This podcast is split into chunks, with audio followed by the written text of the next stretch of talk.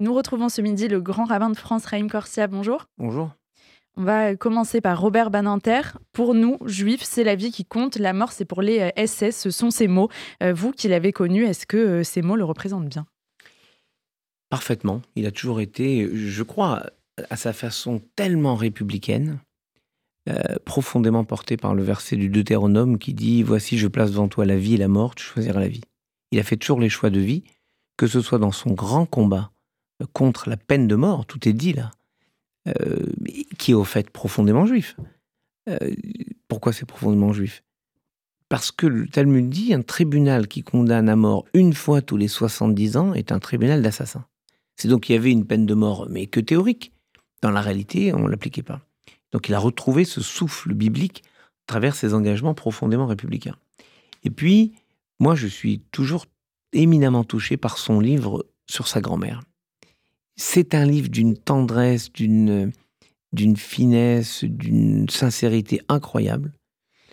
Et c'est une façon peut-être de dire, malgré tous les honneurs et les ordres de la République qui ont pu euh, euh, servir d'écrin à tous mes engagements, moi, je suis resté un enfant du shtetl.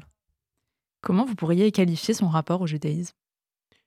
Sincère et honnête, profondément juif.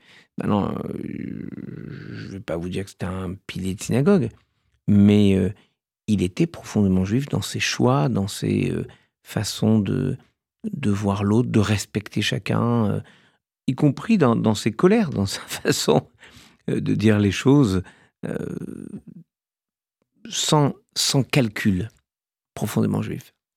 À l'hommage national qui lui a été rendu devant le ministère de la Justice, sa famille a souhaité que ni l'extrême gauche ni l'extrême droite ne soient présents. C'est une demande qui vous paraît cohérente, légitime?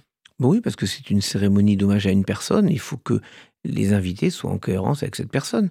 Donc ça sert à rien de prôner l'inverse de ce qu'une personne a apporté toute sa vie et de venir verser des larmes de crocodile euh, sur sa dépouille mortelle. C'est même une façon de, de nier ce qu'il était. Donc euh, moi je trouve que la famille est légitime à dire on veut tel et pas tel. Excusez-moi, quand je suis rabbin, bah, il arrive que des familles disent on veut tel rabbin pour les obsèques et pas tel rabbin moi j'accepte toujours ce que les familles disent. Il n'y a pas de, ce sont les familles qui, décident et d'une certaine manière c'est la personne elle-même qui décide et toute sa vie témoigne qu'il n'a aucune proximité possible avec l'extrême droite et l'extrême gauche. Autre sujet difficile cette semaine, mardi a marqué le 18e anniversaire Mais de... pardon, pardon, pardon, chère euh, Elsa. Sujet difficile. La mort d'une personne euh, âgée qui a vécu des choses incroyables, qui a porter des combats merveilleux, qui ont eu un engagement. Est-ce que c'est difficile? Je ne vais pas vous dire qu'on saute de joie. Mais moi, je reste porté par ce que disait Marguerite Yourcenar, d'une manière lumineuse et tellement juive. Plutôt que de nous désoler sur ce qui n'est plus, réjouissons-nous de ce que nous avons connu. Je pense par exemple au directeur général du Fonds social, Richard Audier, qui me racontait comment il a ramené un jour, après une cérémonie, Robert Badinter dans sa Smart. Bah, ça peut être le jour des hommages qui lui sont consacrés. C'est une image touchante. Robert Badinter dans une Smart, vous l'imaginez, à l'arrière d'une grande limousine républicaine, un chauffeur, des motards devant. Il était dans sa Smart. Moi, j'ai eu l'honneur et la chance incroyable de le rencontrer euh, lorsque nous avons organisé une cérémonie qu'on faisait tous les ans euh, d'hommage au groupe Manoukian. Et c'était au Mont Valérien. Pourquoi? Robert Badinter au Mont Valérien parce que quand la République a voulu définir exactement et précisément le nombre de morts qu'il y avait eu au Mont Valérien, le nombre des fusillés, alors que l'historiographie communiste disait 5000 fusillés, 10 000 parties des 10 000 fusillés, une commission s'est mise en place et la République a estimé que celui qui avait la rectitude nécessaire pour le faire, c'était Badinter. Et donc, elle le charge d'établir exactement le nombre des, des fusillés, toujours trop, mais un peu plus d'un millier ces gens qui passaient leur euh, dernière nuit dans, la chapelle au Mont-Valérien, une chapelle bouleversante. Et donc j'étais avec Robert Banater, le président des, anciens combattants arméniens, Antoine Bagdikian et, moi, et, on attendait le président de la République.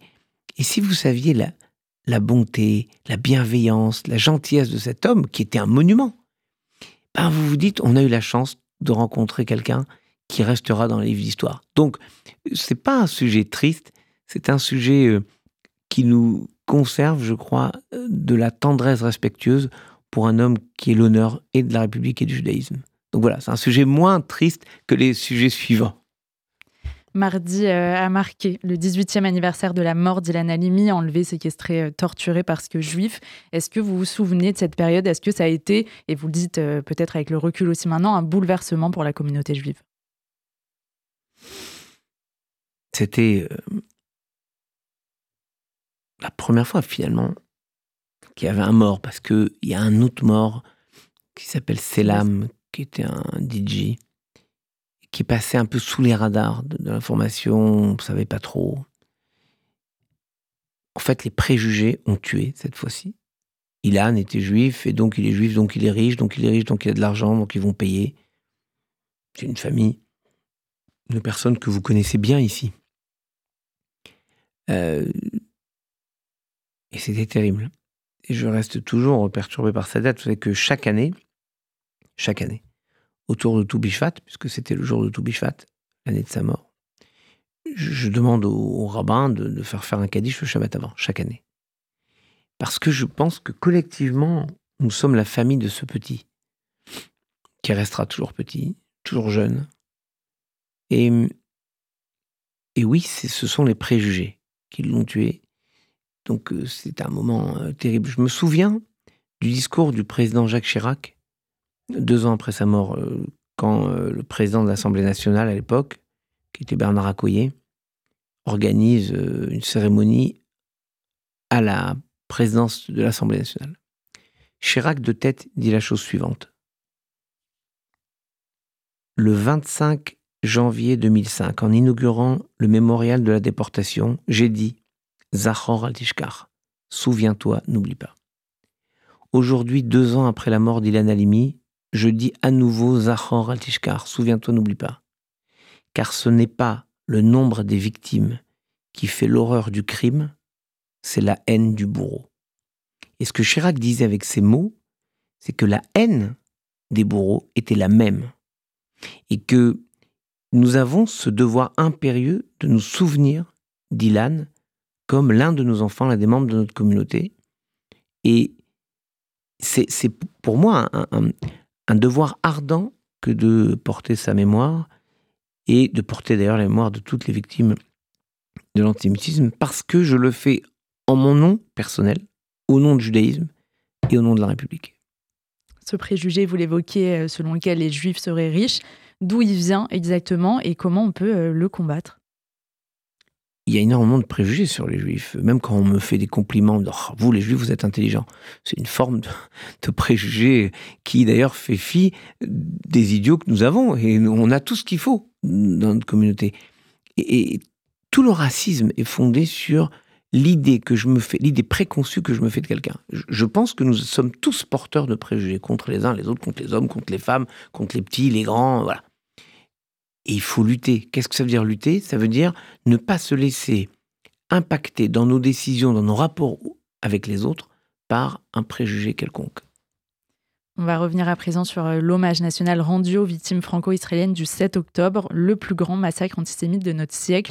Est-ce que ce sont euh, les mots justes qui ont été posés la semaine dernière par le président de la République? C'était des mots bouleversants. Et écoutez, il suffisait de voir les familles des victimes. Parce que nous, on a une vision euh, plus politique au sens qu'on voit les choses dans une globalité. Ces familles arrivées d'Israël, j'étais avec eux. J'étais avec ces personnes. J'ai passé deux jours en Israël, j'ai pu échanger avec eux à l'aéroport, dans l'avion. La première chose, c'est incroyable. En France, vous faites une cérémonie qu'on n'a pas pu faire en Israël. C'est incroyable ça. elles sont venues le dire chez vous. Elles sont venues le dire partout parce que, en réalité, elles nous expliquent quelque chose de terrifiant. Le pays était dans une telle désorganisation, une telle stupéfaction, qu'ils ne pouvaient pas organiser un acte mémoriel, un geste de mémoire. Ensuite, ils étaient dans le combat.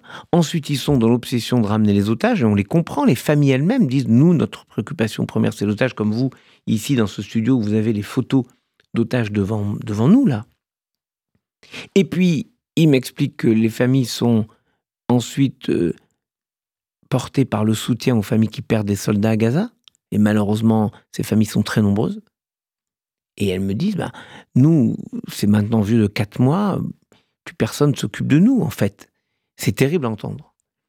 Mais je peux vous dire que les mots du président étaient d'une force incroyable. Et euh, d'ailleurs, même si peu de gens ont reconnu, la musique qui a accompagné l'entrée des, portraits des, victimes françaises, c'était le Kaddish de Ravel. Et je trouve que ce choix été incroyablement fort, parce que c'était une façon pour la République de dire, dans notre corpus de valeurs, il y a aussi une part du génie du judaïsme. Et dans l'œuvre de Ravel, c'est cette œuvre-là, le Kaddish, que nous voulons partager avec vous comme une sorte de, de reconnaissance du fait que oui, ils ont été assassinés parce qu'ils étaient juifs. Le président de la République a également euh, évoqué dans son discours Beit HaChaim, littéralement euh, la maison de la vie, le terme utilisé en Israël pour désigner les cimetières. Qu'est-ce que ça signifie au-delà de la traduction? Que c'est l'espoir qui l'emporte toujours, et je crois que c'est ce que le président a voulu dire avec cette très belle référence au fait que les cimetières dans, dans, le judaïsme ne s'appellent pas, comme l'aurait dit de manière merveilleusement poétique Hector Bianchotti de l'Académie française, il disait dans son livre qui s'appelait La dernière miséricorde du Christ, les avec son accent argentin incroyable, les cimetières sont un enclos des croix. Comme si les cimetières étaient juste l'enclos où il y avait des croix, point. Pour nous, c'est là que se fonde la vie, c'est-à-dire la confiance dans la transmission, la confiance dans l'immortalité de l'âme, la certitude que si on garde la mémoire, et vous en parlez pour Ilan Halimi, si on garde la mémoire de quelqu'un, il est toujours vivant. L'idée que quand à la fin de la Genèse, euh, la Bible nous raconte la mort du patriarche Jacob, les commentaires disent Yaakov l'omet, Jacob n'est pas mort. Pourquoi? Parce que les commentaires disent chaque fois qu'on prononce son nom et chaque fois qu'on pense à lui, Siftotav Dovrod Bakever, ses lèvres nous parlent depuis la tombe. Vous vous rendez compte la force de ce message? Et ce qu'a dit le président, c'est ces victimes du 7 octobre nous obligent, nous parlent depuis la tombe, elles sont donc toujours vivantes parce qu'elles changent notre façon de voir le monde. Et elles la changent de façon peut-être encore plus euh, particulière pour nous qui vivons ça juifs euh, français en France depuis euh, le 7 octobre. Est-ce que d'une certaine façon, ces, quatre derniers mois, ces quatre derniers mois pardon, ont renforcé le sentiment pour les juifs de France d'être euh, visés, stigmatisés et, et, comment on peut sortir de ça aujourd'hui? Bah Oui, évidemment, il y a quelque chose de particulier, mais en même temps, tous les signes de solidarité, de fraternité, tous les messages ont été bouleversants parce que nos concitoyens français, tous nos concitoyens, tous nos concitoyens, catholiques, protestants et musulmans, nous ont envoyé des messages et, celles et ceux qui ont fait cet effort de fraternité ont bien compris que euh, y avait euh, un combat commun qui était mené, que ce soit en Israël, que ce soit ici, en France. Un commun, n'oublions pas que deux jours après le 7 octobre, 9 ou 10, trois jours après, il y avait l'assassinat d'un professeur à Arras. C'est-à-dire que euh, les mêmes ennemis, les mêmes, la même haine a produit malheureusement les mêmes effets, y compris sur notre sol. Donc nous sommes tous en lutte, en guerre contre la même haine de la liberté, euh, de la diversité, ce que nous représentons en tant que Français et en tant que Juifs. En tout cas, tous ceux, toutes celles et ceux qui ont envoyé des messages, c'est ce qu'ils ont voulu dire. Il y a une phrase qui est beaucoup euh, entendue ces dernières semaines dans des manifestations, dans des conférences au sein d'universités. C'est From the river to the sea, Palestine will be free. C'est aussi euh, le lien des Juifs à la terre d'Israël qui est nié. Qu'est-ce qu'on peut répondre à bah, ça? C'est nié, par exemple, en Amérique, où le mouvement euh, pro-palestinien dans les, dans, les, dans les universités américaines a pris un tour, pro-palestinien, ça gêne personne, mais ce mouvement a pris un tour anti-israélien, ce qui n'est pas la même chose que des gens disent on voudrait qu'il y ait un État pour la Palestine, chacun peut l'estimer. C'est louable si on estime que ça se fait en respectant le droit international, en respectant plein de choses. D'ailleurs, en Israël, certains le, demandent aussi. Mais que ça se fasse dans la haine d'Israël, et disons-le clairement, dans la haine des Juifs, avec quelque chose dont les gens ne perçoivent même pas la violence. Parce que si on parle d'un État palestinien de, de, la, de la mer, enfin, en gros, en gros du Jourdain, c'est-à-dire de la Jordanie à la mer, il n'y a plus d'État d'Israël. Mmh. Ça veut dire que certains, donc en France, mais en Amérique, ce qui nous paraît incroyable, certains dans le monde rêvent, on savait qu'il y avait une petite partie, mais si on laisse dans l'université le venin de la haine d'Israël et donc le venin de l'antisémitisme s'installer, c'est inacceptable. J'en ai parlé aux autorités de l'État. Et euh, avec le président du consistoire, en tout cas, le maître Elie on a beaucoup agi pour faire en sorte que jamais on ne laisse installer ce discours de haine d'Israël. Parce que vous pouvez critiquer la politique d'un pays. Si vous n'aimez pas la politique, je ne sais pas moi, de Orban en, Hongrie ou, ou, de Maduro au Venezuela, bah, vous n'aimez pas cette politique, mais enfin, vous, vous en voulez pas. Vous voulez pas revenir à l'Empire austro-hongrois où la Hongrie serait absorbée dans un grand consortium, un grand espace. Vous respectez ce qu'est la, la Hongrie. Mais c'est pas le cas pour Israël. Donc, il faut aussi, encore une fois, appeler euh, les choses avec leur nom. C'est donc de la haine antisémite, c'est de la haine contre Israël. Et clairement, on voit bien à quel point l'antisionisme est vraiment, véritablement un antisémitisme. Dans cette haine d'Israël, il y a aussi euh, la question de la moralité de Tzahal qui est souvent remise en question par certains politiques notamment. Est-ce que dans le judaïsme, dans les textes, il y a quelque chose sur l'éthique de la guerre? Écoutez, moi j'ai eu le grand honneur de servir les armées françaises en tant qu'aumônier. Je peux vous dire que ce que fait l'armée israélienne dans sa capacité à sanctionner ce qui déroge aux règles éthiques de l'engagement du militaire est reconnu euh, mondialement. Ça peut plaire aux uns, ça peut pas plaire aux autres. Ça peut, euh, si vous voulez, soit vous dites, bah, la guerre, faut pas la faire parce que c'est moche, c'est pas bien. Alors vous êtes dans euh, nos plus belles années ou vous êtes dans un, un feuilleton à l'eau de rose. Malheureusement, quand vous êtes obligé de faire la guerre parce que vous êtes attaqué, parce qu'il faut quand même pas inverser les rôles. C'est pas Israël qui lance une attaque délibérée contre Gaza, c'est Israël qui réagit à des agressions insupportables pour lesquelles l'ensemble de la communauté internationale a dit oui, Israël doit réagir. Maintenant, on estime que la réaction est disproportionnée.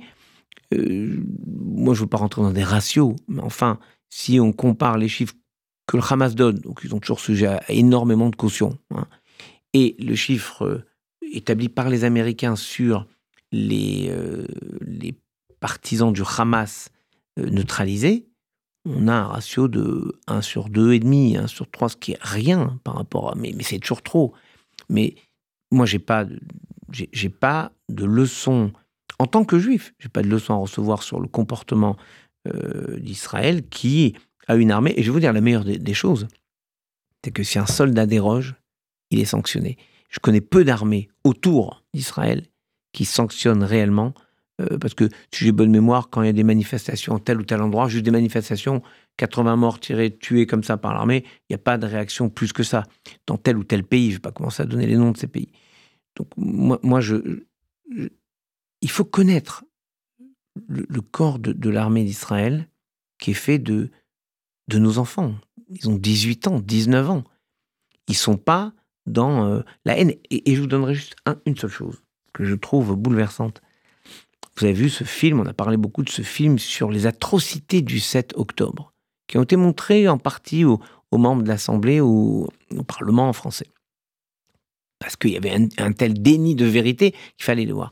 L'armée israélienne a interdit à ses soldats engagés à Gaza de les voir, pour ne pas qu'ils soient motivés par la vengeance.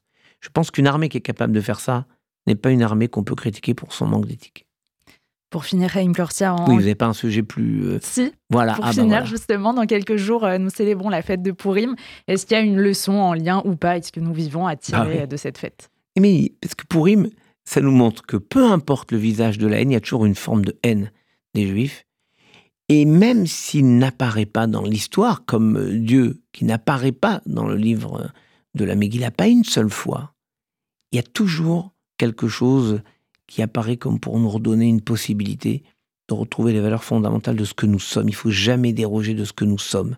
Et je crois qu'Israël le démontre. Il reste un pays démocratique, très démocratique. Une armée euh, qui essaye de faire euh, de manière le plus éthique en prévenant les gens, qui essaye de construire. Vous savez, c'est pas compliqué. Si vraiment euh, Hamas voulait que ça s'arrête, il libérerait tous les otages. Donc il faut redire les choses. Parce que personne ne le dit. On demande tous qu'Israël arrête les combats. Mais quoi? Il y a une façon simple pour le Hamas de faire arrêter les combats, qui donne les otages, puis après Israël pourra discuter autrement, mais pas comme ça, où euh, il y a toujours cette honte absolue qui est des otages qui sont pris. Maintenant, pour Purim, c'est simple, c'est catastrophique, ça va être terrifiant, et Mardoché a confiance parce qu'il va voir les enfants dans les écoles, et les enfants, nous dit le Talmud, chantent des versets d'espérance. Et moi, je vais dans les écoles, j'ai réuni les directeurs d'école hier, tous les directeurs d'école, et ils m'ont raconté cette force de la jeunesse. J'étais à quelque temps dans une école, inauguré l'extension d'une école. Quand vous avez euh, ces jeunes qui euh, chantent, qui espèrent, qui, qui rêvent un monde apaisé, un monde joyeux, un monde fraternel, vous vous dites, c'est ce que Dieu nous promet. Il nous promet un monde de bonheur, de joie et d'espérance. Bah voilà. Voilà ce que je voudrais partager aujourd'hui avec tous euh, vos auditeurs. Merci beaucoup, Raïm Cortia, grand rabbin de France, d'avoir été notre invité ce midi sur RCJ. Un plaisir.